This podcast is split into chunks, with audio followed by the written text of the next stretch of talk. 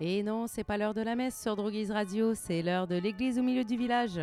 Avec des historiques de groupe, des scènes report et tout ce qu'il faut pour faire un bon zine, mais à la radio. You got, you got,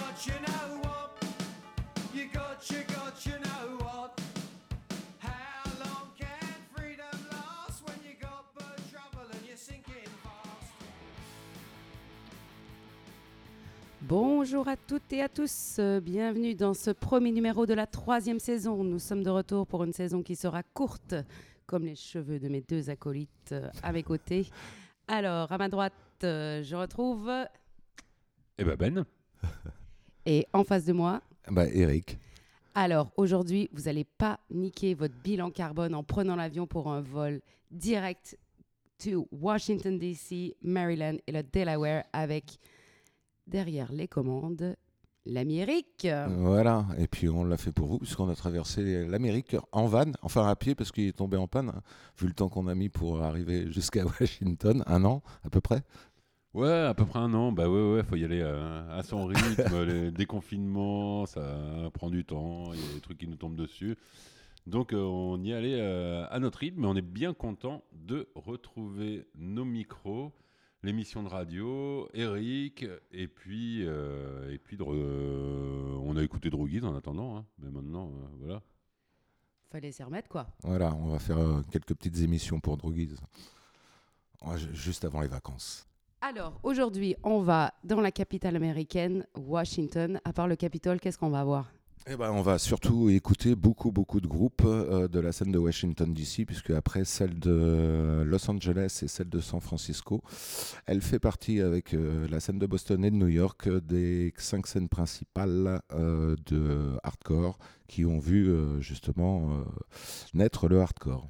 Oui, parce que justement, ce que je voulais dire et puis que j'ai oublié, c'est que pour ceux qui arrivent par hasard ici, cette série, elle fait euh, partie d'une série d'émissions qu'on a commencé avec Eric la saison dernière, donc sur la saison 2 de l'église au milieu du village, sur le, les débuts du hardcore américain.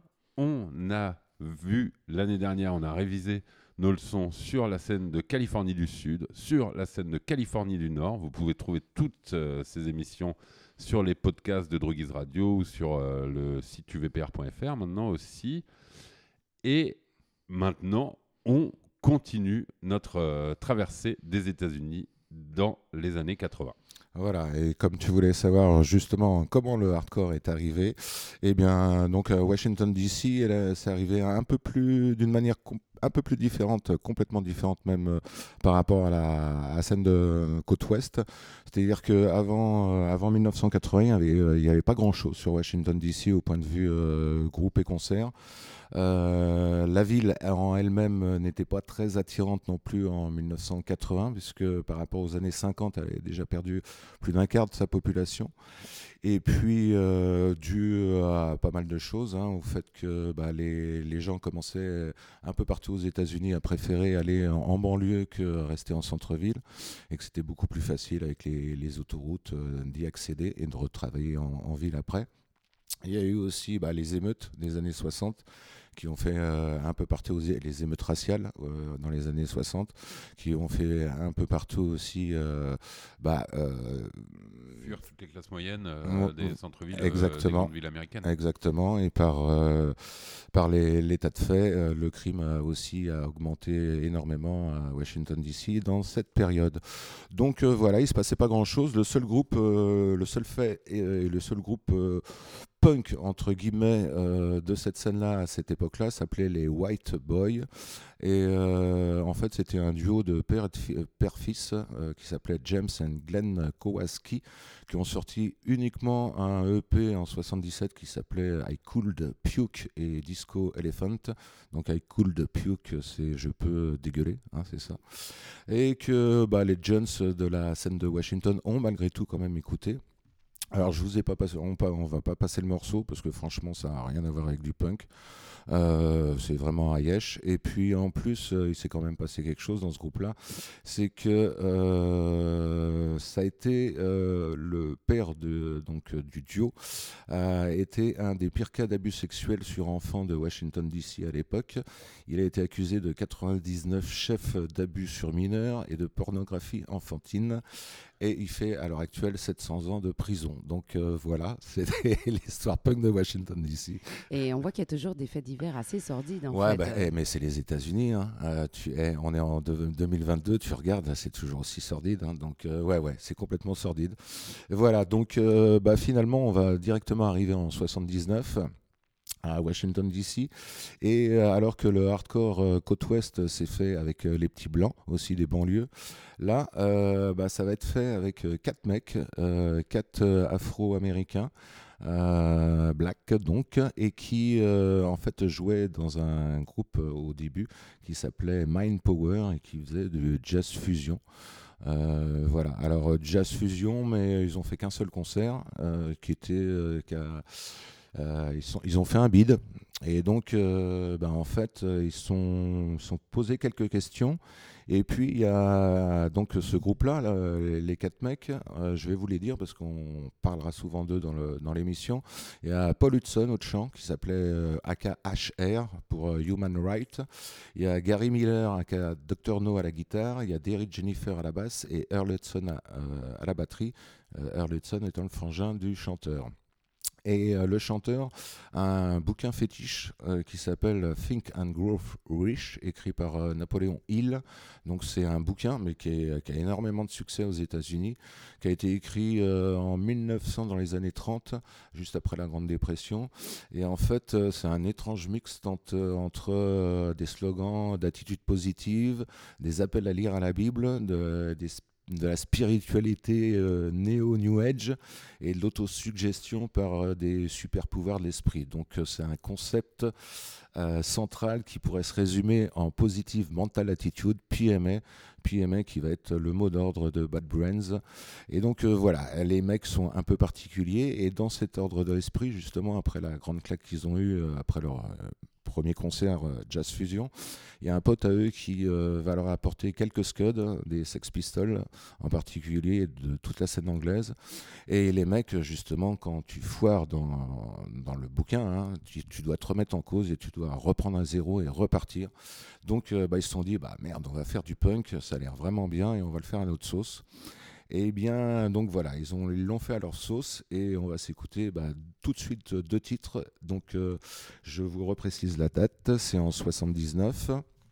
Et euh, en 79, ils ont fait une démo quatre titres avec leurs propres moyens et on va s'écouter deux titres tout de suite. qui seront Pay to Come et ça sera suivi de How Low Can a Punk Get. Get.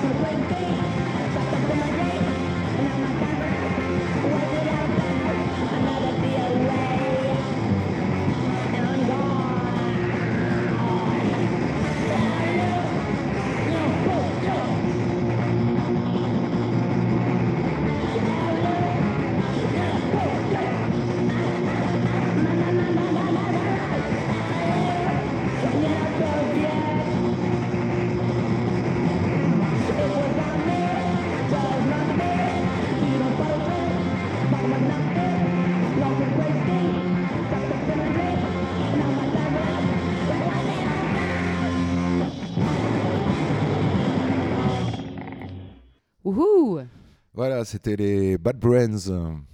Avec How Low Can a Punk Get et juste avant Pay to Come. Ça devait bien les changer du free jazz, ça C'était Ah, bien, ça Bah ouais, non mais je crois qu'ils ont trouvé leur voie et en fait, euh, bah ça a claqué vraiment tout le monde. Alors même si effectivement pour l'instant ce, ce EP, en fait, euh, ce- cette cassette euh, fait en 78 et non pas en 79, je me suis gouré. Donc voilà, faut remettre encore contextuellement parlant euh, la situation musicale de cette époque-là. Euh, Voilà, quand vous écoutez un, un truc comme ça aussi rapide. euh, vous dites c'est quoi? D'ailleurs, je crois, enfin, on a été beaucoup justement lorsqu'on a écouté pour la première fois les Bad Brains et qu'on a écouté pour la première fois ce morceau-là, qui a été en fait celui qu'on a tous écouté, qui se retrouvait sur plusieurs compilations, trash New York trash hardcore et puis euh, Let Eat Jelly Beans, euh, qui est une compilation de la côte ouest, et c'était ce morceau-là, et on a tous eu le même réflexe, c'est-à-dire quand on a écouté ça au tout début, on s'est regardé en se disant c'est quoi C'est du 33 tours, du 45 tours Et euh, voilà, ça va ultra rapide. C'est ultra rapide. Les mecs, scéniquement, euh, bah, assurent, puisqu'effectivement, ils ont fait du jazz. Ils sont pas en apprentissage par rapport à toute la scène hardcore, euh, le reste de la scène hardcore.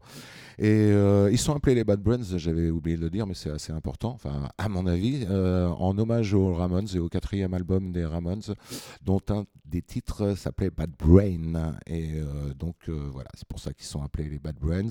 Leur premier concert, c'était dans, dans le premier lieu qui a accepté à Washington, D.C.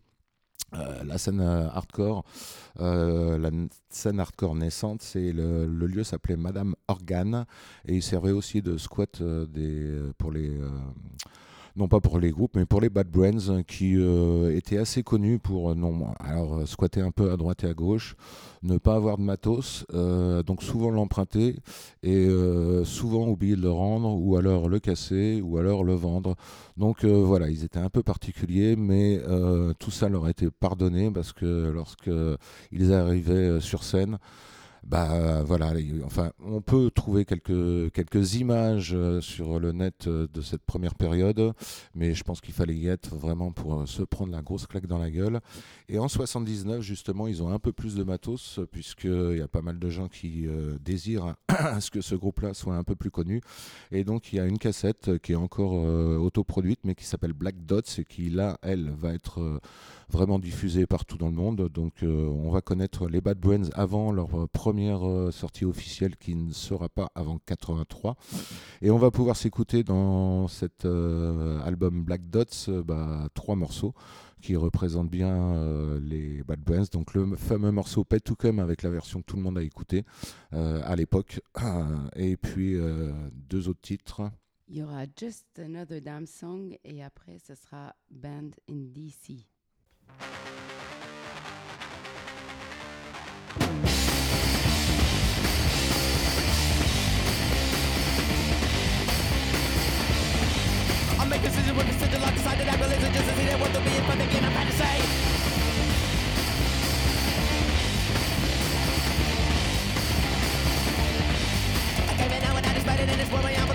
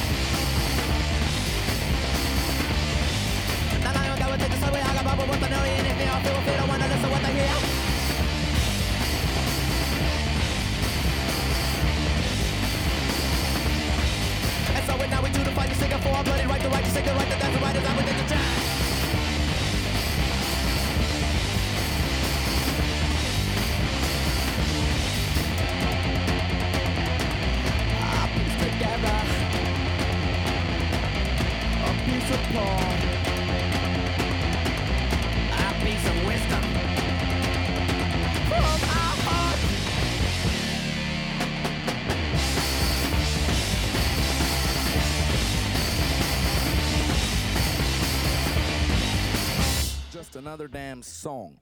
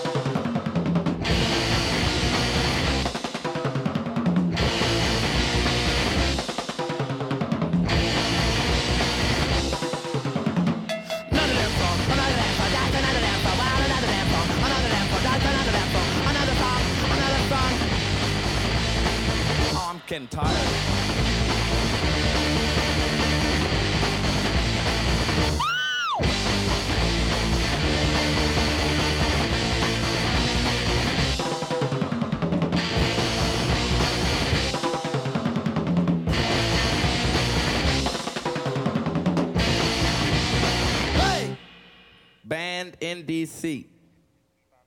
Thank you. Thank you.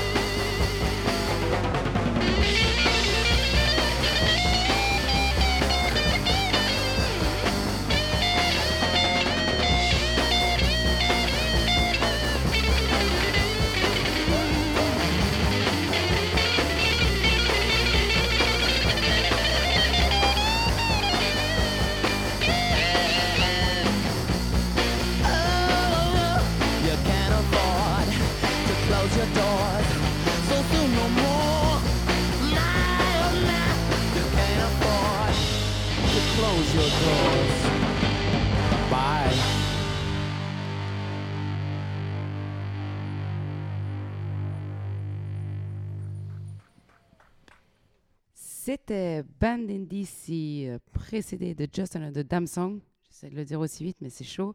Et Pay to Come des Bad Brains. Voilà, Ben in DC aussi, morceau donc euh, très connu, mais en fait ils n'ont pas vraiment été virés de DC, même s'ils ont été virés de quelques salles euh, à l'époque. Euh, c'est que bah, DC commençait à devenir trop petit pour eux et puis qu'ils avaient envie de bouger, donc ils sont allés sur New York.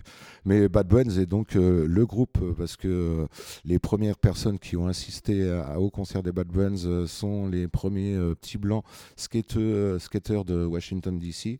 Et c'est eux qui, après leur, les concerts de Bad Brains de l'époque, ont formé toute la scène hardcore de Washington DC. Et Bad Brains, en déménageant à New York, va faire exactement la même chose avec la scène de New York City, dont on parlera dans une autre émission. En attendant, justement, donc, euh, bah, il y a. euh, alors.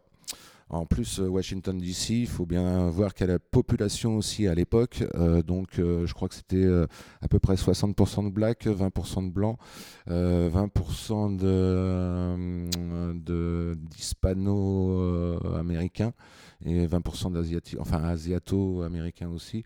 Donc, euh, les seuls blancs qu'il y avait à l'époque, quand tu étais blanc à Washington DC, c'est que généralement tu venais d'une famille qui euh, travaillait soit euh, directement à la Maison Blanche, soit en lien avec tous les, les agences officielles américaines, style CIA, FBI, qui sont aussi à Washington, ou prof dans les grandes universités ou collèges de, de Washington DC. Donc euh, la particularité de cette scène-là, c'est que les petits blancs qui y traînent, contrairement à, ceux de la côte ouest, viennent plus ou moins de, familles aisées et euh, ont eu plus de facilité euh, pour développer leur scène sur Washington DC.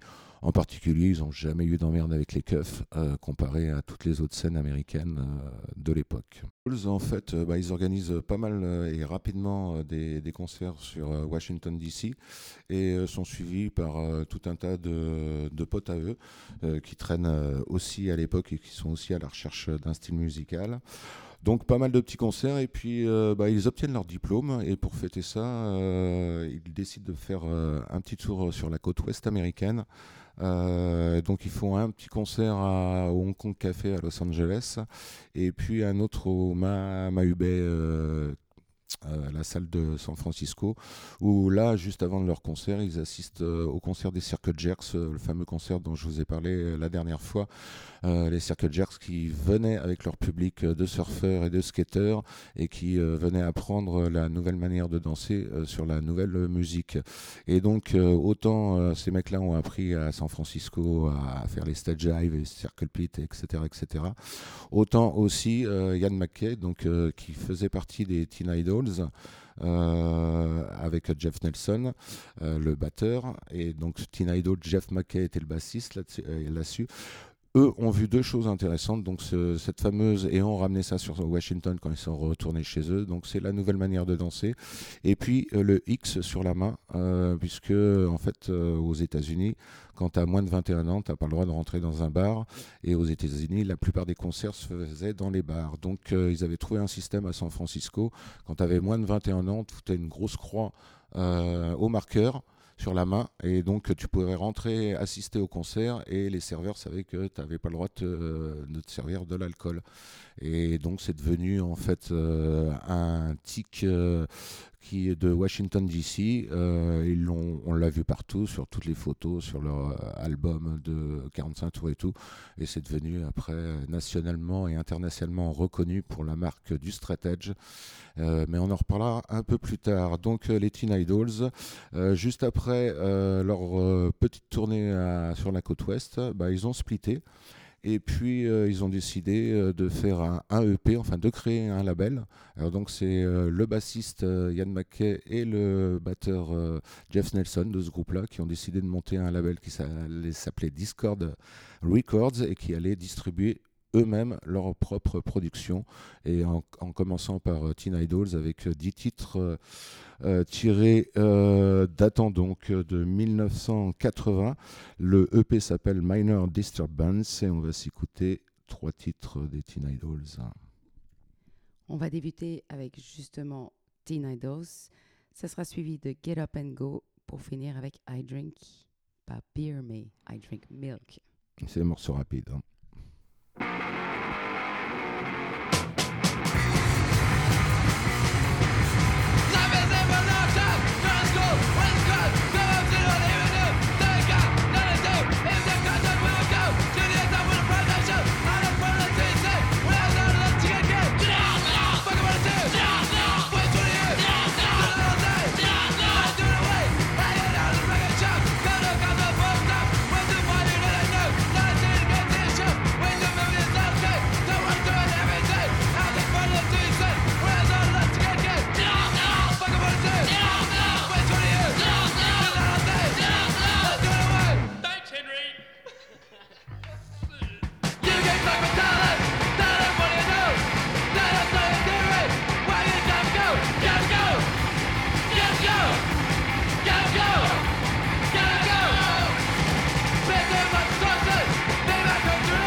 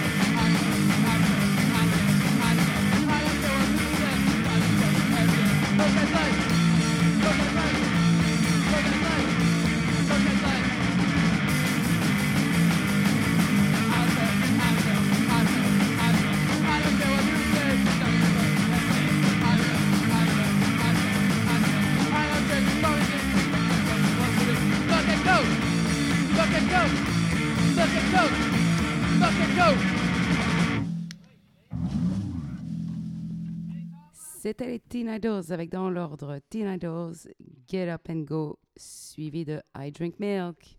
Et c'était déjà stratège en fait, euh, Teen Idol, parce qu'il buvait du lait. Alors, euh, non, ce morceau, je ne sais pas qui l'a écrit, mais effectivement, euh, donc, euh, je bois du lait, euh, certainement en opposition. Oui, on sentait qu'il allait y avoir quelque chose, surtout en opposition justement euh, au mouvement punk hardcore où tout le monde se bourrait la gueule et prenait tout un tas de drogues.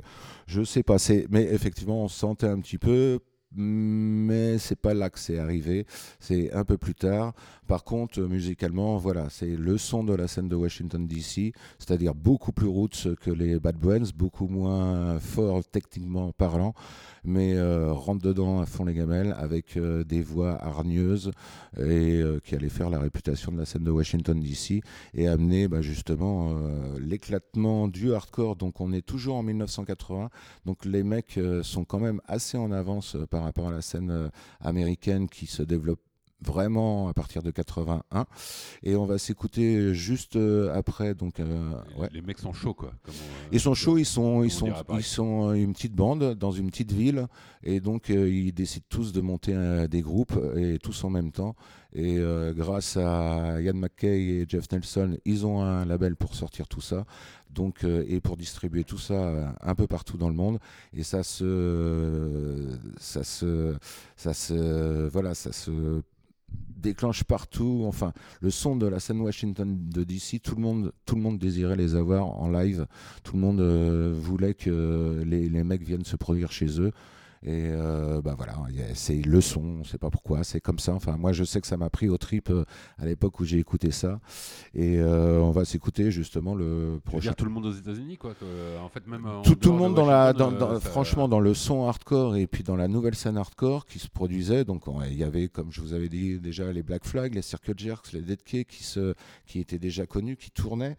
euh, et les Bad Brains aussi, mais euh, ceux-là justement, euh, tout- toute cette production-là euh, on trouvait difficilement des labels, où euh, c'était au, au fur et à mesure. Tandis que là, d'un seul coup, à Washington DC, non seulement tu as eu des tonnes de groupes, mais ces tonnes de groupes ont pu sortir immédiatement des, leurs propres productions et être distribuées non seulement à- nationalement, mais internationalement. Ce qui a certainement fait aussi beaucoup. Parce que dès moi, j'ai chopé... qu'ils ont eu des labels nationaux quoi tout de suite. C'était pas. euh, oui, Là, des ils ont été distribués euh, nationalement euh, un peu partout et tout le monde, euh, donc toujours par des labels indépendants à chaque fois, mais euh, c'était énorme par rapport à une production, une vente euh, de classiques de groupes euh, punk américains. Ok. Et donc, euh, bah, on va présenter un autre groupe qui s'appelle Untouchables, euh, qui aussi, euh, lui, existait entre octobre 79 et janvier 81. Donc, tous ces groupes ont une période très très courte. C'est vraiment un, mouvement qui a été ultra rapide, comme leur musique. Euh, la petite euh, particularité, c'est que eux aussi ont sorti euh, trois titres sur la compilation Flex Your Head, compilation Discord, qui allait sortir en 80 et qui allait bah, montrer aussi tous les groupes de, Washington DC à, la scène entière, à la scène nationale et internationale. Et euh, malheureusement, euh, c'est les seuls morceaux euh, de ce groupe-là, alors que c'est un groupe qui a énormément pas tourné, mais joué à l'époque à Washington. Et je soupçonne les mecs de Discord, mais j'en reparlerai assez souvent, de garder ça encore sous le coude pour ressortir et se faire un maximum de blé, un de ces quatre.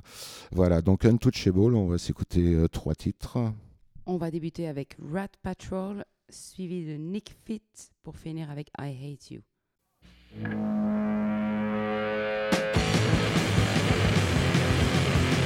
We're gonna go back, back, back, back, back, back, back,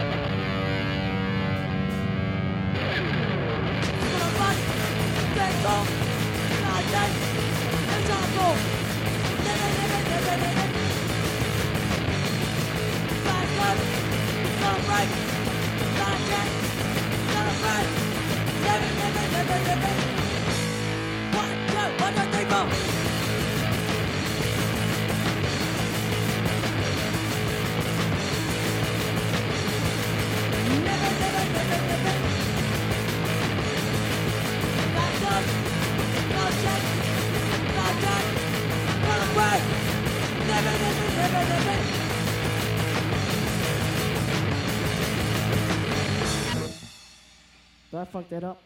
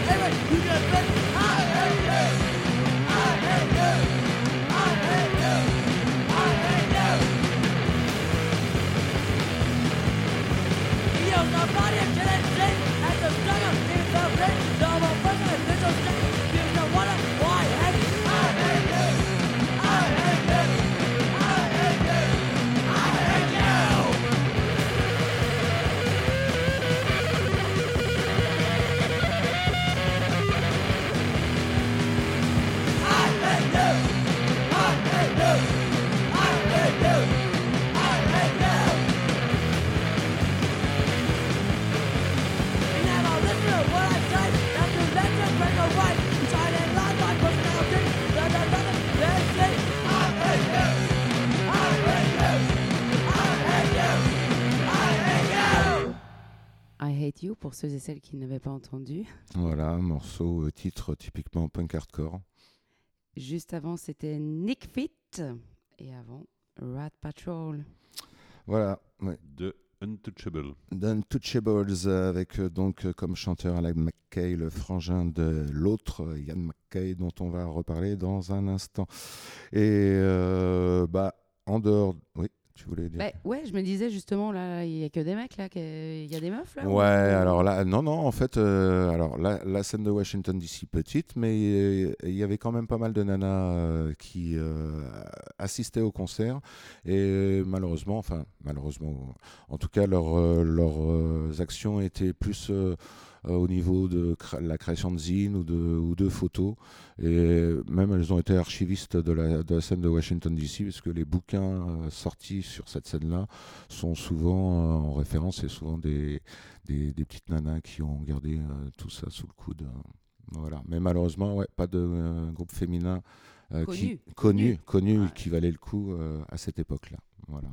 Donc non, que des, que des mâles virils et on va continuer justement avec euh, State of Alert, euh, plus connu sous le nom de SOA aussi, euh, qui ont eu une très courte existence puisque juste commencé en octobre 80 pour finir en été 81. Euh, Les mecs venaient aussi d'un autre groupe avant qui s'appelait The Extorts, dont j'ai eu une démo.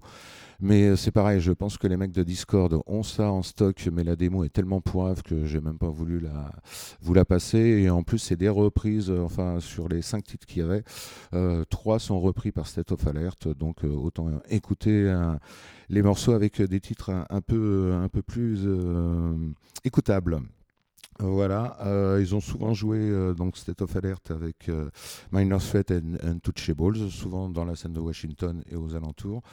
Et puis, euh, bah, la particularité, c'est donc euh, le, chanteur qui s'appelle euh, Henry Garfield et qui, comme si vous avez été, si vous avez écouté l'émission sur Los Angeles, vous savez que Henry Garfield a changé de nom en Henry Rollins et est devenu, est parti de Washington DC pour suivre les Black Flag en tant que chanteur. Et après, ça a été une autre histoire racontée dans l'autre émission. Voilà, on va s'écouter trois titres, non, deux titres de State of Alert. On va débuter les hostilités avec Public Defender et ça en finira ça avec Disease.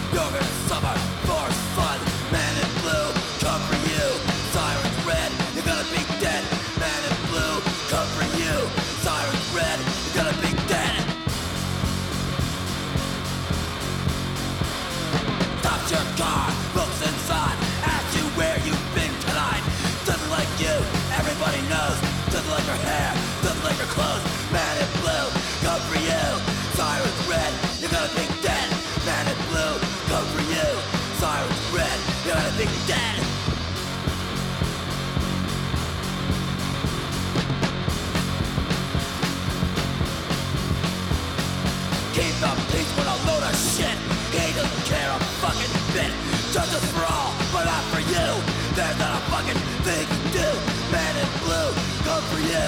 Sirens red, you're gonna be dead. Man in blue, come for you. Sirens red, you're gonna be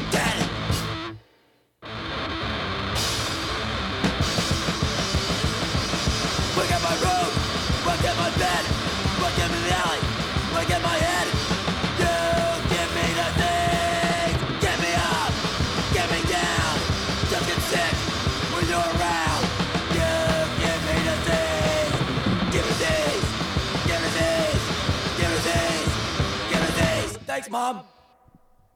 Merci, maman. Voilà, ils sont gentils, euh, ces braves garçons. Donc voilà, ça c'était euh, bah, tous les groupes hardcore de l'année 1980. Euh, donc euh, c'était pas un son habituel à l'époque. hein. Euh, c'est pour ça que je pense que tous ceux qui l'ont écouté, tous ceux qui étaient à la recherche de ce son-là, sont vraiment tombés sur le cul et euh, ont continué à suivre tous ces groupes pendant les, les deux années euh, qui suivirent. Euh, donc on passe directement à 81 avec le groupe, en- enfin on va parler de lui, en- le groupe phare de la scène de Washington DC. Ah ouais, parce qu'ils se font, euh, ils se font attendre là, ils nous font mariner. Il y a tous les indices qui nous mènent à ça. Moi, j'avais compris qu'on avait parlé de gens qui boivent pas d'alcool, qui prennent pas de drogue. Voilà, voilà. Alors c'est pas des gens, c'est une personne, c'est Monsieur. c'est non, mais c'est vrai, c'est vrai, c'est mignon. c'est Il y Ian a McKay. qu'une personne qui. C'est- euh, Ah, voilà, il y avait qu'une personne en tout cas qui, euh, qui l'écrivait et qui euh, le chantait dans ses textes. C'est Ian McKay qui allait euh, donc euh, fonder avec Jeff Nelson, donc après les Teen Idols et et après les Slickies, les Minor Threat qui ont failli s'appeler Phil Colon, mais qui finalement euh, s'appellent Minor Threat, ouais. C'est pas vrai que le mouvement de stratège c'est qu'une personne, parce que moi j'en connais un autre. Euh, de quoi? Mais si, Alexis. Ah ouais, mais il est né- il était pas né lui à cette Ah époque-là. ouais, voilà, il, fait la suite. Lui. qu'une personne, Ouais, ouais.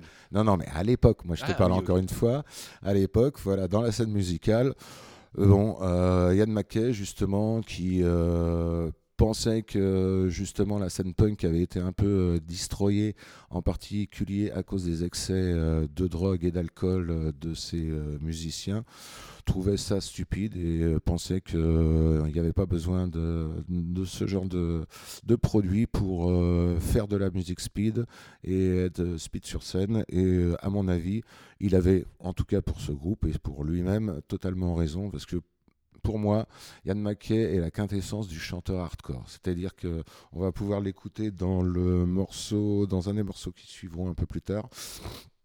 Mais voilà, il a une façon de chanter qui résume excellemment ce que devrait être un très bon chanteur de hardcore. Et puis, euh, bah voilà, à peine monté, les mecs, ils organisent euh, donc euh, un concert organisé pardon, par Bad Brains pour le premier concert de Minor Threat. Le concert euh, a lieu le 17 décembre 1980. Euh, il y aura sur l'affiche aussi euh, State of Alert et Untouchables qu'on s'est écouté. Et euh, ce concert sera organisé dans une petite maison où seuls entre 50 et 100 personnes y ont assisté en fonction de la légende. Et puis toi, bah, forcément, tu y étais, quoi. Ah bah moi j'y étais évidemment. Ah putain, j'aurais bien- quand tu vois les affiches, tu es là en train de te dire Moi aussi, je me demande waouh. si j'y étais pas, j'ai une mauvaise mémoire mais T'étais sur les épaules d'Eric. Donc euh, voilà, Minor Threat, euh, en fait, euh, eux aussi ont une courte période, enfin, ont joué énormément, mais et ont voulu partir en tournée assez rapidement aussi.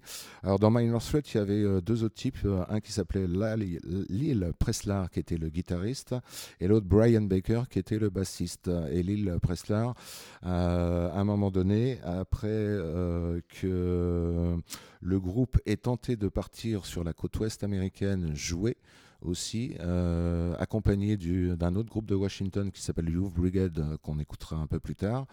Et euh, donc ils ont joué quelques concerts sur la côte est, et en partant sur la côte ouest, en fait, avec le van du guitariste de Youth Brigade, en fait, c'était pas vraiment son van, c'était celui de sa mère, elle n'était pas au courant. Donc la mère a, piqué une crise, et euh, ben, donc ils ont été obligés de retourner de Washington à Washington. Là-dessus, bah, grosse déception. Euh, Là-dessus, le guitariste part euh, reprendre des études à Petauschneck et c'est le premier split de Minor Threat qui a juste le temps de sortir euh, une démo et euh, un premier EP. On va s'écouter euh, tout ça à suivre. Tout ça parce que la mère d'un des icônes voulait partir à Katmandou avec son Avec son de van tout pourrave, Mercedes, elle a, elle a empêché Avec son fils de partir avec ses potes faire du une hardcore. hippie qui voulait partir. à- Voilà. voilà. Exactement. Donc l'histoire a changé à cause d'elle. mais, mais en fait, ils avaient quel âge là? Ah, les mecs, ils avaient entre 16 et 20 ans, mais 18 ans. Ah oui, c'est toujours l'histoire que tu peux pas boire à 21 ans, mais par contre, tu peux conduire ton van. euh, ouais, à 16 ans, exactement. Voilà. Voir avoir une arme Voir, voir avoir une arme, exactement. Ouais, mais ils en avaient pas. Ah, eux, non. Eux, non. Leur arme, c'était le hardcore. Voilà, le hardcore, et puis donc avec euh, et puis l'explication d'un mouvement qui allait se créer grâce à un titre qu'on va s'écouter. Euh, mais on, on- je vais en reparler aussi un petit peu plus tard. Enfin, juste après d'ailleurs. Donc on s'écoute maintenant par Minor Threat. Minor Threat. Et après, ce sera Straight Edge. Minor threat, take one, once again. Hey Don, stop singing along with One back, a little faster, one faster, faster.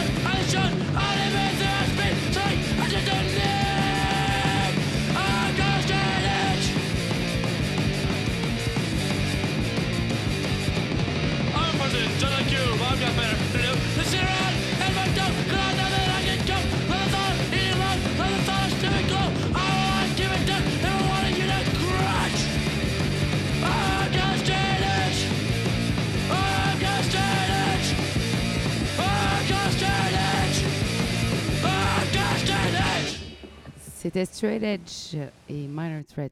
Minor Threat. Voilà, et Straight Edge, le morceau qui 40 ans après fait encore euh, toujours parler.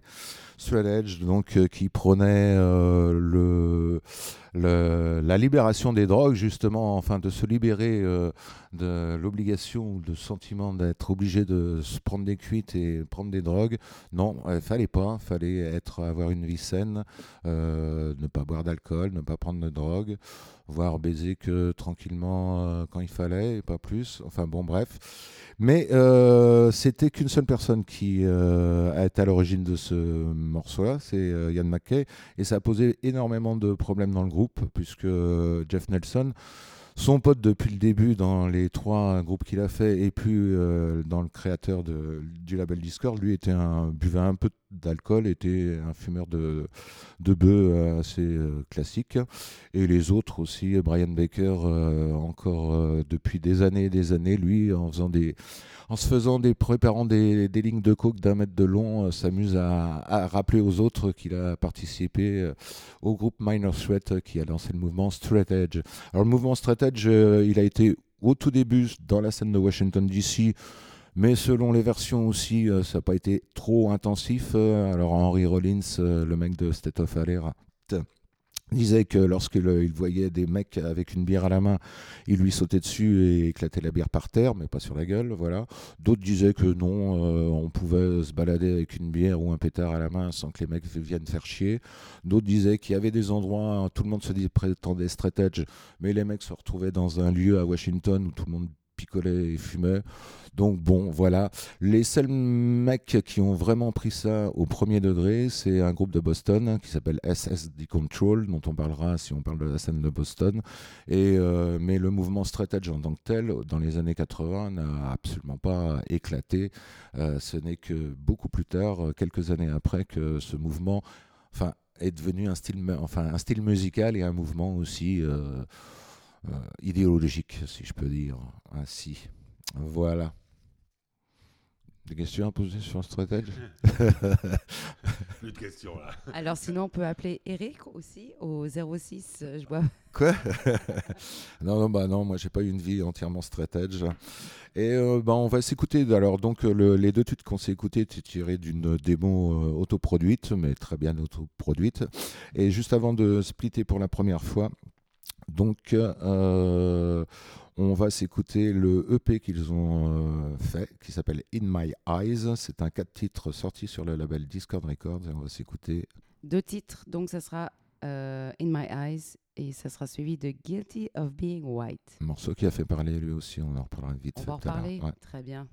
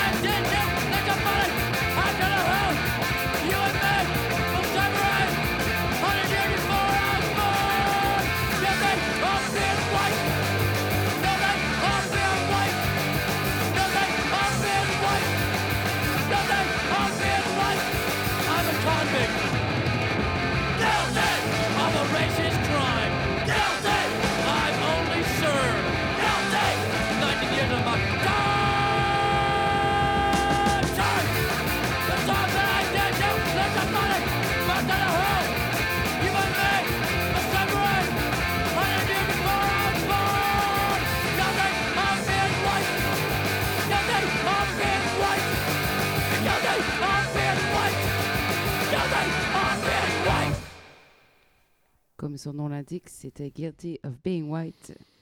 Et euh, juste avant, c'était In My Eyes, The Minor Threat. C'est bien rack, ça, comme. euh, comme Alors, euh, ouais, voilà, ça a apporté vachement préjudice à Yann Mackay, cette chanson Guilty of Being White, euh, qui est euh, ma préférée, pas à cause des paroles, mais juste à cause de la musique et de la voix.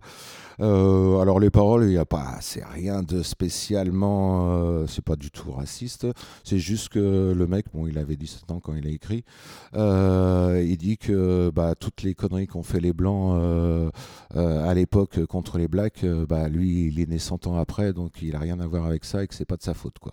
En gros, voilà, c'est le résumé du, du truc. Et euh, il pensait pas à plus que ça, à mal. Sauf que le jour où il a vu un gros skinhead euh, avec euh, un tatouage Guilty of Being White en disant putain, c'est génial ta chanson et tout, et vraiment, là, il s'est aperçu qu'il y avait un petit problème et une mauvaise compréhension, enfin, que cette chanson pouvait être. Mais, mais, ouais, mais après, effectivement, le, le texte euh, étant, étant tourné d'une manière où tu peux l'interpréter, effectivement. Alors, euh, connaissant Yann Mackay, son histoire, tu peux, euh, tu peux, il faut l'interpréter que de la seule bonne façon à, à comprendre. Voilà, c'est-à-dire que, bah, voilà, merde, t'es pas responsable non plus. Après, entre ne pas être responsable et ne pas être conscient de la merde que tes ancêtres ont foutu, il y a aussi une distinction à faire qui n'est pas précisée là-dedans. Bon, c'est dommage, mais là, on rentre dans des débats qui sont hors sujet.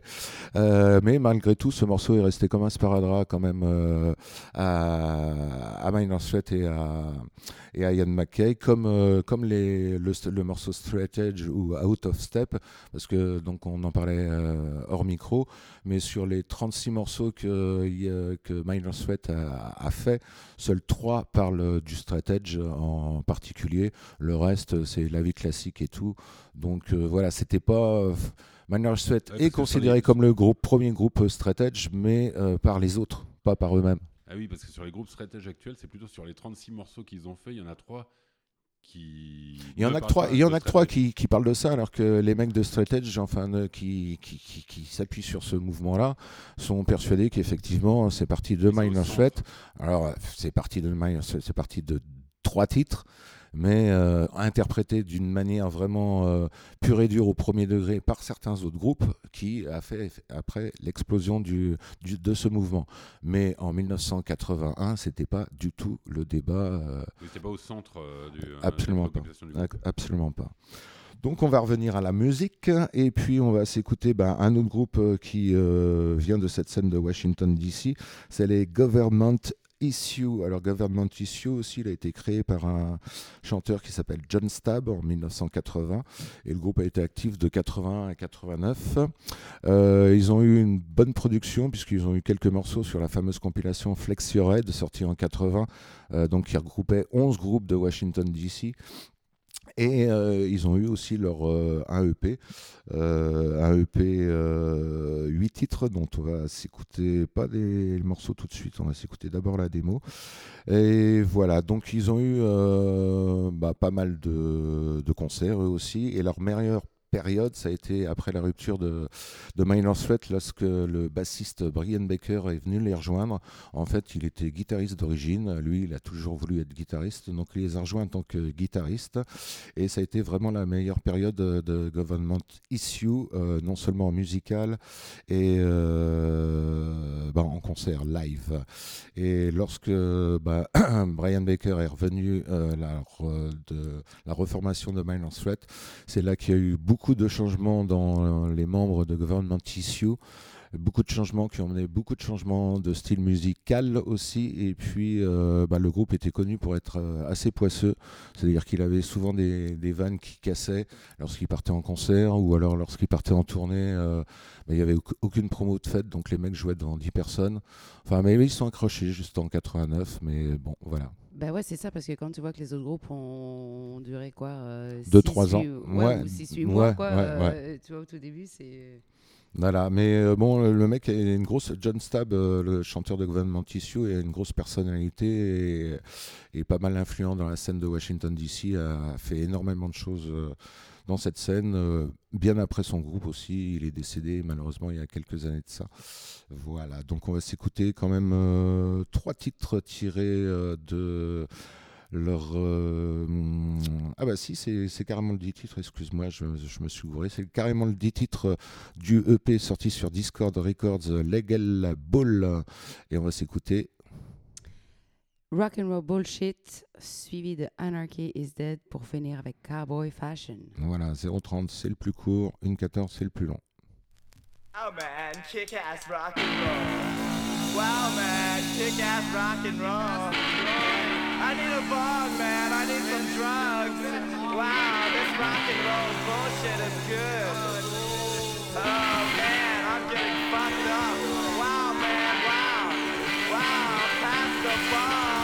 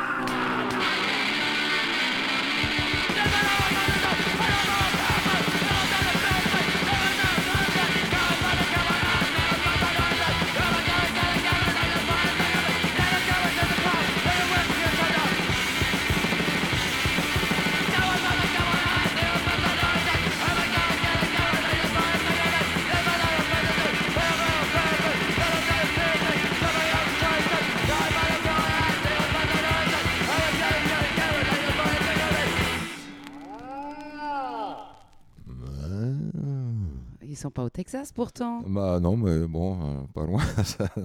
Il y a, y y des cowboys à DC là. non, non, il n'y a pas des cowboys. Je sais pas pourquoi. Ça doit être euh, en fonction des paroles, oui, puisque c'est Cabin Fashion. hein, donc euh, je suppose, je sais pas, j'ai pas lu les textes, euh, ou je les ai pas lus surtout. C'est peut-être la mode des cowboys en centre-ville de, de Washington à cette époque-là. Peut-être, peut-être. Bon, de toute façon, il y, a- y toujours des cowboys aux États-Unis. hein. Ouais, enfin bon, peut-être qu'aujourd'hui c'est les hipsters, à l'époque c'était les cowboys. Voilà. Donc on va enchaîner après Government Issue, un autre groupe sorti en 81, qui est, euh, toujours de Washington DC, qui s'appelle Youth Brigade. Donc euh, Youth Brigade, euh, formé en 1980, splitté en décembre 81. Le groupe a été formé par euh, le chanteur des Teen Idols, Nathan Strejek, qui a été aussi, qui a participé aussi au, tout début du label Discord Records. Mais je crois qu'il est parti parce qu'en fait, il avait oublié une centaine de, disques de Teen Idols sur un radiateur et ça avait fondu. Donc euh, bon, ils l'ont, euh, ils ont moyennement apprécié les deux autres. Donc voilà, je pense que c'est euh, à l'origine de- du fait qu'il ne soit pas resté à Discord Records, que son passage a été très court là-dedans. Oui, ça aurait pu être une plage arrière d'une voiture. hein, c'est déjà Oui, aussi, voilà. Ah oui, ça veut. il y a des... Oui, tout le monde a eu des petites histoires comme ça. Mais là, c'était une centaine de scuds quand même. Voilà, bah, bon, bah, lui, ça lui a pas porté chance. Et puis, euh, donc, il a monté le groupe avec euh, euh, Danny Ingram, qui était le batteur des Untouchables, et puis euh, le guitariste et le bassiste, eux, euh, formeront Screwball des Grand Union, dont on parlera tout à l'heure. Et parce que Di- Discord, c'était, euh, c'était, il faisait ça dans sa chambre là. il Non, euh, bah, au début, ils ont, au début, ils ont fait ça. Alors, je sais plus, là, je crois que c'était dans le sous-sol de Jeff Nelson, et après, ils ont loué une baraque qui est devenue la Discord euh, House. Ah oui, il y a des images de ça. Ouais. Tu vois des, des photos de groupe. Ouais, euh, ouais, la- la Et donc, euh, voilà, assez rapidement, ils ont loué une baraque euh, où ils ont installé leur, leur studio et ils ont produit vraiment tous les groupes qui existaient à Ah, l'époque, ou qu'ils presque. produisaient À la baraque C'est-à-dire qu'ils enregistraient les Non, alors ils enregistraient dans un studio euh, qui s'appelle euh, Inner Ear Studio, qui était euh, géré par un, un mec, Don Zietera, ou je sais plus trop quoi, qui, voilà, c'était un studio normal, mais les mecs de Teen Idols avaient demandé s'ils pouvaient enregistrer dans, leur, dans son local. le mec a dit ouais. Quand il a vu le style musical qu'il faisait, il est un peu tombé sur le cul, mais il trouvait que bah, les Jones, euh, ils en voulaient. Quoi. Donc en fait, c'est devenu le studio d'enregistrement de la plupart des groupes de cette scène-là à cette époque-là, et même euh, ça continue d'ailleurs. Et c'était à Washington, ça Ouais, à Washington Euh, DC. le, le studio aussi. Et donc, du coup, la baraque, c'était les bureaux du label. Voilà, voilà. Et donc euh, les Youth Brigade, euh, bah, pour commencer, euh, ils ont leur premier concert, ça a été quand même le show d'ouverture des Black Flag en mars 81, qui jouait pour la première fois sur la côte ouest. On va s'écouter trois titres de cet excellentissime groupe. Alors on va écouter d'abord la démo, on s'écoutera leur, leur EP dans l'émission suivante. Non, juste à la fin, juste un petit peu après. On va s'écouter trois titres, euh, quatre titres qui sont assez courts hein, de Youth Brigade tirés de leur démo, huit titres. Bon, déjà, il dure plus d'une minute, hein, chacun des titres. Ouais, merde, ouais, c'est vrai. On va commencer avec euh, Last World, suivi de Bouncer. Ensuite, ce sera Snow Job pour finir avec Youth Brigade. T'as vu, hein, c'est hyper choquant euh, pour un, un des morceaux de hardcore que ça dépasse une, une minute. hein. T'as pris l'habitude toi aussi. hein. Bah ouais, ouais, Voilà, ouais. c'est choquant, mais bon. Parce que là, je pense que dans cette émission, il y aura à peu près 44 morceaux. Ouais, c'est ce que je vous ai annoncé. ouais, N'ayez pas peur. Ça va bien se passer.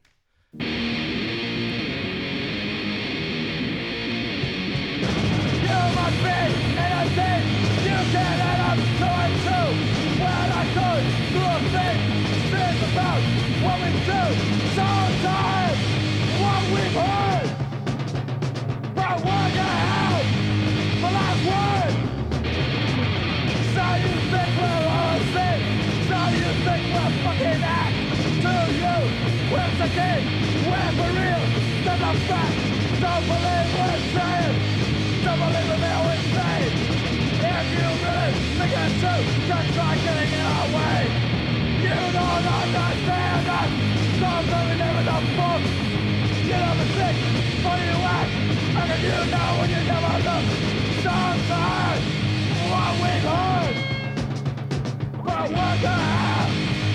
Last word.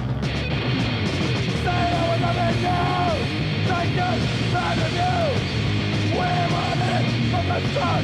How can we play from our hearts? Don't believe the sin. Don't believe we're now insane. If you really think it's true, try getting it away. Find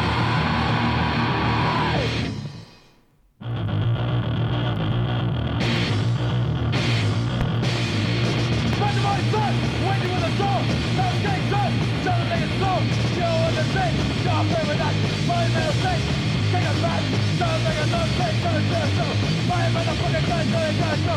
That's it. That's it. Turn it again. That's.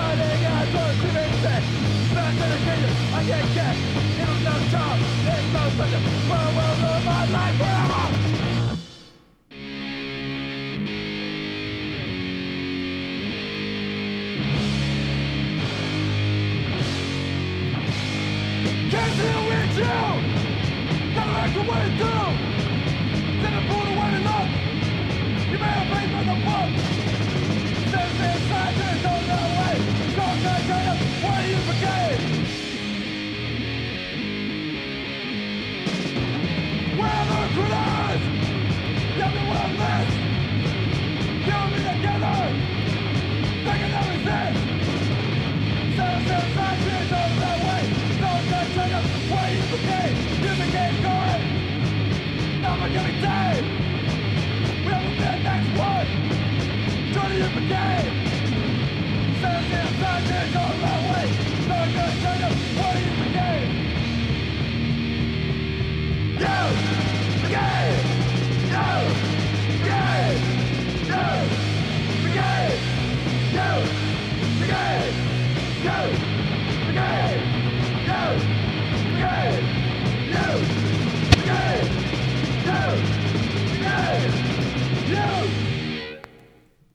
C'était Youth Brigade avec Youth Brigade, précédé de Snow Job, euh, peut-être les pelleteux de neige, j'en sais pas trop, Euh, précédé des Bouncers. Ah, ou Ou alors les euh, dealers de cocaïne, moi j'imaginais.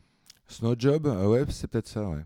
Hmm. Puisque euh, il devait le dénoncer. Bouncer, les videurs. avait euh, Last Word. euh, Last Word, bah, c'était leur dernier mot. euh, voilà, Youth Brigade, non, on les réécoutera un peu plus tard.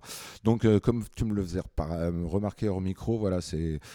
Certains morceaux sont punk, d'autres sont un peu plus rapides, mais on est en pleine transition. hein. Je vous rappelle qu'on est en 1981. Donc euh, voilà, c'est encore le passage du punk euh, à la vitesse un peu plus rapide du hardcore. On va s'écouter justement juste après un groupe, euh, eux, ils font tout de suite dans le rapide.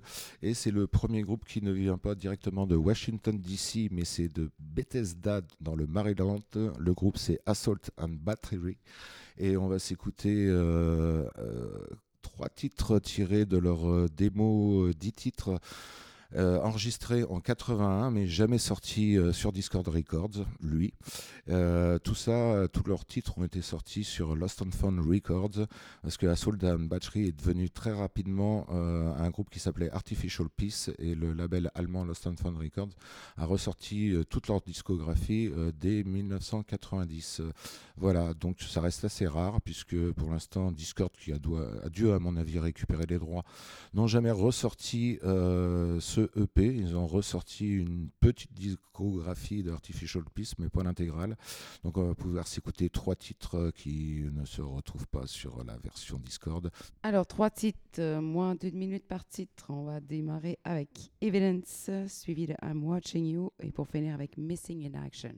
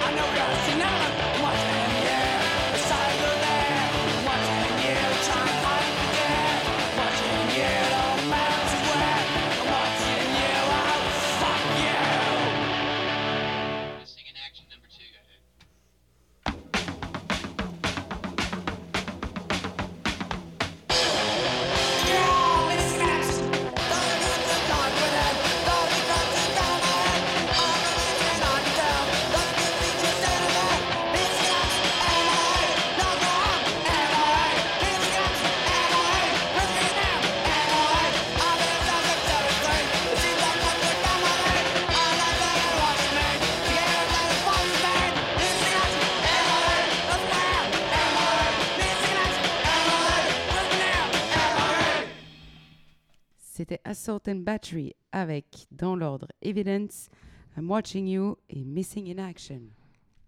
Voilà, un groupe euh, donc euh, hors, euh, hors Washington DC, puisque le groupe nous vient de Bethesda, où il y avait juste une chose intéressante dans cette ville apparemment, c'était le disque indépendant Yesterday and Today, qui euh, avait, euh, dont le proprio avait financé le premier EP In My Eyes de Minor Threat et avait embauché euh, quelque temps, enfin Ian McKay avait euh, travaillé quelque temps dans ce magasin.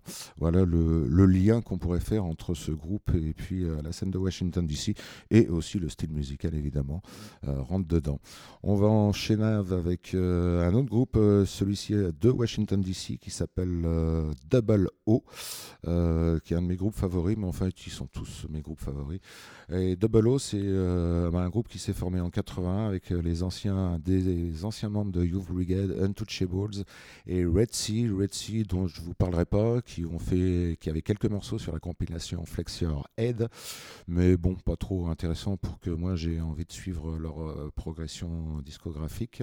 De Bolo a, lors de sa courte période, a sorti un EP officiel, sorti en coproduction sur Discord Records et le label R&B Records en 1981. C'était un, EP 5 titres dont on s'écoutera quelques titres tout à l'heure. Et puis ils ont aussi fait en 80 euh, bah, en fait deux démos qui ont été regroupées sur un bootleg 14 titres qui s'appelle Double Barreled, en sorti le label euh, beaucoup plus tard. Mais voilà, donc euh, je pense que Discord Records a les droits de ce groupe-là, mais ne les sort pas pour X ou Y raison. Ce qui est très très chiant, mais bon bah voilà, heureusement que les bootlegs existent et qu'on a pu avoir accès au son de ces groupes. On va s'écouter quatre titres en chenave de Double O. Alors, donc, ils sont issus de la démo. On va démarrer avec Fade Out.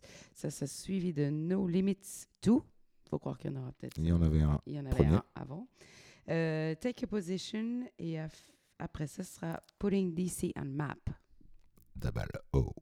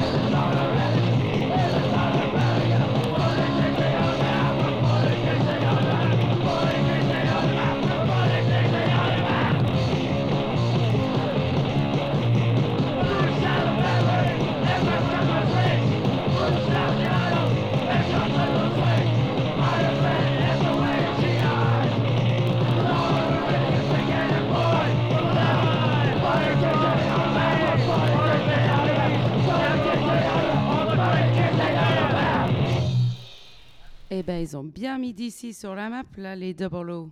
Ouais, hein, exact. Donc, euh, eh bien, d'ici, on en a déjà pas mal écouté de groupes. Là, on va s'écouter un groupe qui vient du Maryland, de Columbia plus exactement.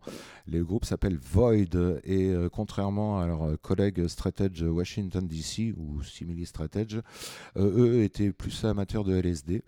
Euh, voilà, mais c'est le batteur de ce groupe Void qui a sympathisé avec Ian McKay et Henry Rollins. Et donc, à mon avis, c'est ce qui leur a permis de faire euh, sortir un, split euh, avec Faves, un groupe dont on reparlera tout à l'heure, un split sorti sur le label Discord Records. Mais ils avaient déjà eu euh, quelques titres sur le la fameuse compilation Flex Records qui les avait fait connaître. Et bah, la différenciation entre les Void, le groupe de Maryland, et les autres groupes, c'est justement bah, la musicalité, le son qui est complètement différent, qui se rapproche plus du trash.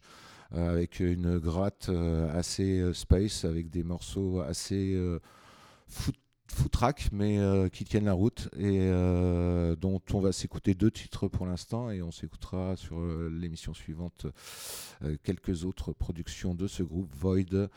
On y va avec Get Out of My Way, suivi de Go South. voilà sortie du EP Condensed Flesh qui était un bootleg, euh, sept titres qui n'a pas été édité par Discord Records, mais qui euh, voilà est un bootleg.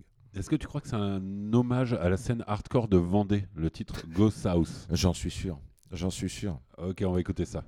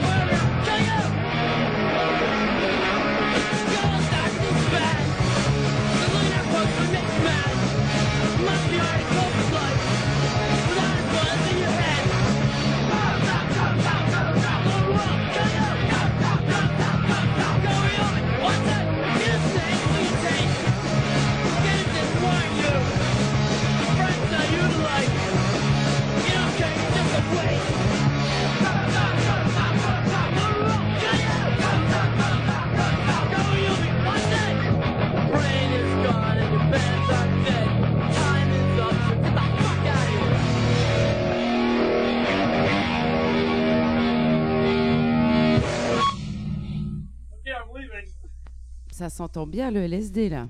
Ouais, ouais, et puis euh, bah, ça s'entend bien, à mon avis, euh, surtout la différence musicale qui sera encore plus prononcée sur les morceaux qu'on s'écoutera dans la deuxième émission, la deuxième partie de, de cette émission. Voilà, des Void. On retourne euh, avec Youth Brigade parce que je vous avais fait passer des démos pour ceux qui connaissaient le groupe mais qui n'auraient ne seraient peut-être pas tombés sur euh, justement la démo de Youth Brigade. Et là, on va s'écouter bah, deux titres sortis de leur EP qui s'appelait Possible Records euh, sur Discord Records. Et le titre Possible euh, est tiré du fait que, bah, en fait, lorsque le chanteur Nathan Stenjak a demandé à Yann McKay si euh, il voulait bien sortir le, le EP de son groupe sur son label, Yann McKay, qui était pote avec lui, hein, puisqu'ils avaient joué avec euh, Teen Idols, lui a répondu Possible. Donc euh, ça a bien pris la tête à Stenjak et qui, euh, justement, pour se foutre un peu de la gueule de Yann McKay, lorsque celui-ci a donné son accord, a titré son EP Possible. Et voilà, et on va s'écouter deux titres sortis en 80 de ce Youth Brigade. It's about that we had a change, suivi de Full Speed Ahead. Et donc les fameux Youth Brigade différents de ceux de Los Angeles.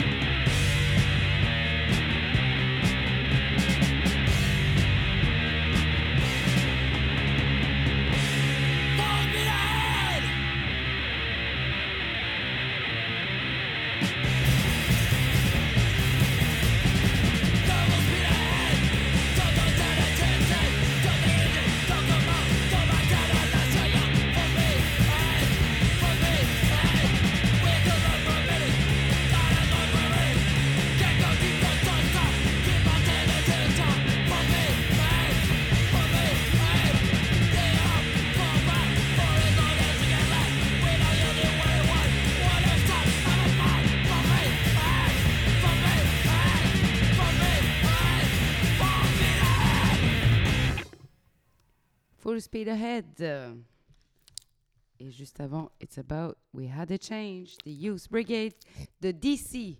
Pas se tromper. Voilà, exactement. Mais bon, si, si tu écoutes les deux groupes, normalement, maintenant, tu peux plus te tromper. Ah non, mais on peut pas se tromper. Ah. hein. Faut pas confondre. hein. Donc on, bah, on on va finir cette année 80 avec euh, bah, les deux groupes les plus marquants de la scène de Washington DC si on enlève Bad Brains. Avec euh, le premier c'est State of Alert, donc euh, SOA, euh, avec leur EP No Policy euh, sorti sur le, euh, le label Discord Records. C'était un 10 titres. Et State of Alert, le dernier concert qu'ils ont fait c'était en 81 à Kensington qui est dans la banlieue de Philadelphie au Starling Ballroom avec euh, Black Flag et ils ont eu un petit problème, c'est-à-dire que ce, cette salle de concert qui était assez connue à l'époque euh, se trouvait était située en pleine euh, en plein quartier latino et les mecs ont eu des problèmes avec les gangs locaux. La police arrivant à un moment donné pour euh, arrêter plus ou moins le carnage, et en fait en disant aux, aux punks de se, enfin que eux-mêmes allaient se barrer dans 5 minutes, donc euh, ils avaient 5 minutes eux-mêmes pour se barrer de, de cet endroit, sinon ils les laissaient se faire massacrer. Donc voilà, c'était ambiance punk de Philadelphie. Et euh, bah, les State of Alert, lorsqu'ils ont splitté, le guitariste et le batteur sont partis rejoindre Faiths, euh, qui allait être le nouveau groupe d'Alec McKay, le frangin d'Ian McKay, et le bassiste Wendell Blow, euh, avec le, un mec de la scène de Washington DC qui s'appelait Sad Gray, euh, le fameux groupe Iron Cross, le groupe skinhead, le seul groupe skinhead de cette époque à Washington DC. Bah ouais, c'est le seul groupe que je connaissais, mais je croyais que c'était un groupe de hardcore, mais oui, oui, je me suis trompé, en fait, c'était un groupe de oi. ouais. C'était un groupe de Hoy. Les deux membres originaux donc, euh, qui ont formé ce, ce groupe étaient assez connus dans la scène pour être les deux plus gros fouteurs de merde de, de la scène. Ah non, moi j'ai lu le, le bouquin de Sabré, euh, c'est jamais lui qui foutait la merde, c'était toujours les autres. Ah bah, lui, il euh, était plutôt moi j'ai lu, hein. voilà, j'ai lu les autres bouquins de- de- qui parlent de la scène de Washington DC et apparemment eux ils ont une idée inverse de, de ça. Donc voilà et même apparemment le, groupe était considéré par euh, les cums, ils savaient pas trop, ils pensaient que c'était un, groupe comme c'est un groupe skinhead, ils pensaient que c'était des nazis et comme euh, eux euh, ne cherchaient pas à prouver le contraire et ne faisaient que les insulter et, les envoyer chier, donc en fait l'ambiance à ce que moi j'ai lu en tout cas, restait assez étrange à cette époque-là. De Voilà. la scène hardcore, tu veux dire, avec les autres. euh, Avec les mecs de non, avec les mecs d'Iron Cross, qui a été le seul groupe skinhead, d'ailleurs ouais. le premier groupe skinhead, et son- finalement son seul fait de gloire, c'est que un de ses titres a été repris par Agnostic C'est Front. pas son seul fait de gloire, c'est un super groupe. Et euh, non, non, j'ai lu dans le bouquin de Sabré. euh, Bon, non, ouais. non, apparemment, il faisait plein de concerts avec les groupes de hardcore de Baltimore. Et il s'entendait super bien avec tout le monde. euh, C'était une bonne bande euh, d'ouvriers euh, fiers euh, qui se baladaient dans la rue. Ah bah les, les, les c'était- autres hardcore, c'était pas bien. des ouvriers. hein. Ah bah, Ah bah, oui. tous- tous les groupes dont je t'ai passé là, qu'on qu'on s'est écouté, il n'y avait pas beaucoup d'ouvriers. hein. Non, non, mais je me, je me souviens mal. Le bouquin, à vrai dire, je l'ai lu il y a pas mal d'années. Et peut-être que. Non, non, de merde franchement, les ouais. hardcore, euh, effectivement. Voilà. ouais, Qu'ils s'entendaient pas trop bien. Et notamment, je sais qu'il y avait le côté hyper working class. Et que j'ai, euh, maintenant que tu me dis, un souvenir qu'il y avait pas mal de petits bourgeois qui traînaient dans les coins, dans les coins des rues. ouais, et puis euh, ils, en- pas, ils voilà. distribuaient un peu. euh, ils sortaient la boîte à claques régulièrement. ouais. Voilà, donc et en tant que skinhead, bon, il devait m- au minima euh, picoler de la bière, donc euh, voilà, ma- très mal vu certainement par la jeune bande straight edge de Washington DC à l'époque, mais bon, on n'y était pas, donc ça reste en fonction des uns et des autres, euh, voilà, on se fait une idée ou pas. En- tout cas, je conseille le deuxième bouquin de Sabré. Je pense que c'est Hate and Proud. euh, parce que je crois que Skinhead, le premier, est moins bien. Mais le deuxième est vraiment hyper intéressant, super bien écrit. Et, euh, ça, vaut, ça vaut vraiment, vraiment la lecture. et ça parle de quoi? De la scène skinhead de Washington? Hated and Proud, a novel by Sab Gray, et ça parle ouais, de comment euh, c'est, je crois, une nouvelle un petit peu euh, librement inspirée de euh, comment il avait vécu euh, la scène skinhead et les débuts de son groupe. D'accord. Mais c'est un peu romancé. Et ça, la première nouvelle qu'il avait écrite, c'était Skinhead Army, et ça, je crois que je me suis un peu endormi dessus, que c'était pas, que c'était beaucoup moins convaincant. D'accord. Mais bon, malgré tout, ils sont reconnus pour être le premier groupe skinhead de, de, américain. Et, euh, et puis, bah, comme je le disais, Agnostic Front les a quand même mis euh, sur la map, sur la carte avec. euh, C'était. merde, le morceau m'échappe. Crucified. Crucified for your skin. Donc euh, voilà. For your euh, sins. sins, pardon. Euh, donc, j'étais quand j'étais je- je chantais Crucified for your skin. Ouais, c'est vachement plus cool. donc, Je, bah, je savais pas ce que c'était des signes. Voilà, donc, euh, ah, donc avant, les, hum, avant de faire du, euh, de la musique skinhead, ben, ils faisaient juste du hardcore et on va s'écouter euh, donc euh, trois titres, quatre titres tirés du EP No Policy par State of Alert. Ça sera Lost in Space, Draw Blank, Blackout, pour finir avec Warzone. Voilà, un groupe euh, d'Henry Rollins.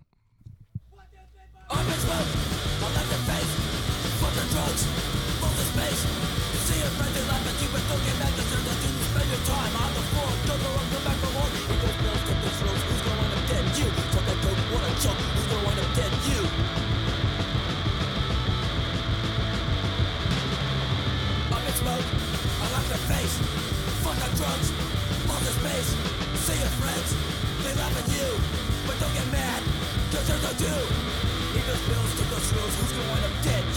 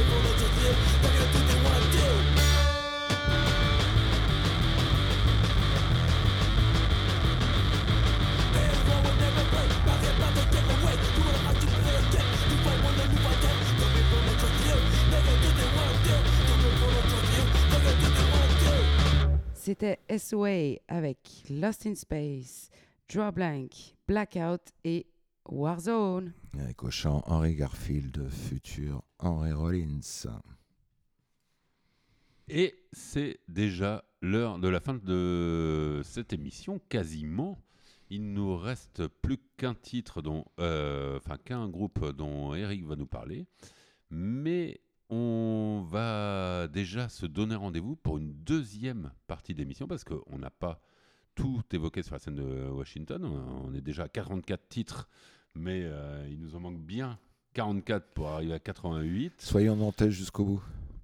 Ouais, c'est ça, 44, 44, 88. Enfin, vous, vous voyez que là. 88, on c'est est pas terrible, par contre. Ouais, ouais, on est dans la magie des chiffres. Non, mais en vrai, je pense qu'on sera plus autour de 38 pour celle-ci. D'accord. D'accord. On est sauvé. Et euh, de toute manière, on se fait une suite d'ici euh, deux semaines, je pense. Euh, on verra quand on va la diffuser. Mais on vous remercie pour votre attention et on va redemander à Eric pour un dernier groupe avant de se quitter.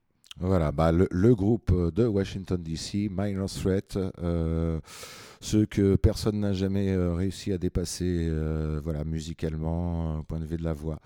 Et euh, après, bah, donc leur démo dont on s'est écouté euh, un titre euh, et le EP dont on s'est écouté aussi deux titres, on va s'écouter euh, maintenant euh, deux titres sortis, trois, quatre titres même carrément. C'est la fête euh, sorti sur euh, leur euh, premier EP éponyme en 81, Minor Threat, on va s'écouter. Ah, tu veux dire celui avec le skinhead euh, qui dort là Voilà, celui qui fait avec- la, qui fait la sieste quoi. Voilà, voilà, celui avec le skinhead euh, assis sur les marches en train de se tenir la main et que les, tout le monde pensait que c'était Yann Mackay qui était sur la photo. Et lorsqu'un des un mec de la scène s'est pointé vers Yann Mackay en lui disant Eh, Regarde, j'ai fait, le- j'ai tatoué euh, ta photo euh, sur mon bras en lui montrant euh, la pochette de cet album. Et McKay lui a dit bah, Désolé, c'est pas moi, c'est mon frangin qui est sur la photo, c'est Alec McKay. Donc le mec a été un peu dépité. Donc voilà, on pense que c'est le chanteur de Minor Threat sur la pochette, mais non, c'est la photo de son frangin. C'était la feinte que voilà, beaucoup de personnes ne connaissent pas et donc pensent, sont fait tatouer. Je sais qu'il y a pas mal de gens qui sont fait tatouer cette pochette en pensant que c'était le chanteur dessus. Bah non, c'était pas lui. Donc En voilà. même temps, moi je, moi, je pensais que c'était un type bourré qui était assis dans les marches pour euh, essayer de récupérer. Quoi. Alors, Bah ouais, non, non, non, c'était un stratège. qui a une tronche de skinhead, mais c'était un stratège. Ok. Voilà, Minor Sweat, donc euh, euh, on en aura appris des choses. Alors, on aura appris que Yann McKay n'est pas Yann Mankey. On aura appris que Youth Brigade n'est pas Youth Brigade. Yann McKay, Yann McKay. Ah si, Yann et Yann McKay. Enfin bon, la pochette. Henry Garfield qui est en Henry Rollins. Yann Ah oui. McKay a un frangin. On saura que Discord Record euh, dort probablement sur un gros paquet de pognon à pas sortir les disques. En tout cas, tout va bien pour eux, ça, il n'y a aucun souci là-dessus. Oui, Discord Record, ils existent encore et ils attendent encore euh, pour rééditer tous les disques que Eric voudrait voir réédités. Ils attendent que on ne sait quoi. Bah voilà, puisque euh, en fait The Extort, le premier groupe dont je vous parlais, euh, The Slickies, le premier groupe de Ian McKay et Jeff Nelson, vient juste d'être édité par Discord Records, euh, donc euh, 42 ans après le- l'enregistrement de cet album. Ils ont foutu ça en cinq titres, ils ont foutu ça dans une box Discord qui réédite les cinq premiers aussi 45 tours de Discord Records et euh, on mis ça en vente et c'est parti avant que ça soit officiellement en vente. Donc euh, tout est parti. Donc tout va bien pour eux. Mais euh, bon, moi aussi, hein, je l'ai piraté leur putain de EP, mais j'aurais bien voulu l'avoir en, en vrai. Ce sera pas pour cette fois. Eh non. Bon, allez, salut tout le monde. Et puis on y va avec. euh, Avec euh, I Don't Wanna Hear It, suivi de Screaming at the Wall, Bottled Violence, et pour finir avec Fader. Euh. Et on va se souhaiter une bonne fin de journée, et puis bah, à très vite. bah, très vite pour l'année 82 et 83 de Washington DC. À bientôt. Bravo Ciao, ciao tout le monde.